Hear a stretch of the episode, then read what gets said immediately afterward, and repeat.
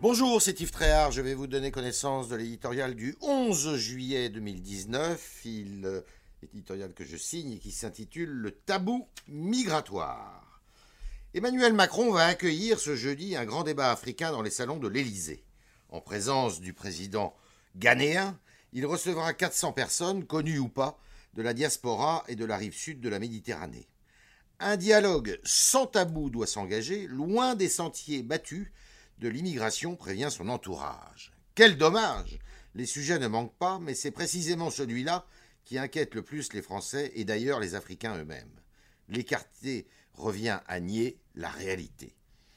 N'en déplaise aux beaux esprits, tous les chiffres montrent qu'au rythme où vont les entrées sur le territoire, les seules demandes d'asile ont été multipliées par deux en quatre ans, la France sera bientôt dépassée. Dans 30 ans, la population africaine aura doublé pour atteindre 2,3 milliards. Quant aux ressortissants d'Europe de l'Est, ils sont de plus en plus nombreux à venir tenter leur chance chez nous, dans le sillage de Leonarda, la jeune Kosovare qui avait humilié François Hollande en direct à la télévision.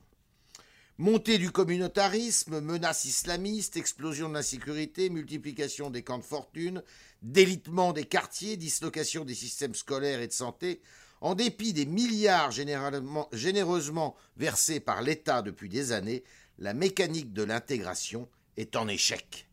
Alors demain, la cohésion nationale est en jeu. Le président de la République a promis récemment la refondation des accords de Schengen qui ont ouvert l'Europe à tous les vents. Il s'est aussi engagé à organiser un débat parlementaire annuel pour la fixation d'éventuels quotas migratoires. Deux annonces destinées à mieux maîtriser les flux, mais claironnées à maintes reprises par lui et avant lui. Certes, la question migratoire ne se réglera pas à coups de yaka faucon, mais au-delà des discours qui évitent soigneusement les questions tabous, il serait urgent que déjà les promesses soient tenues.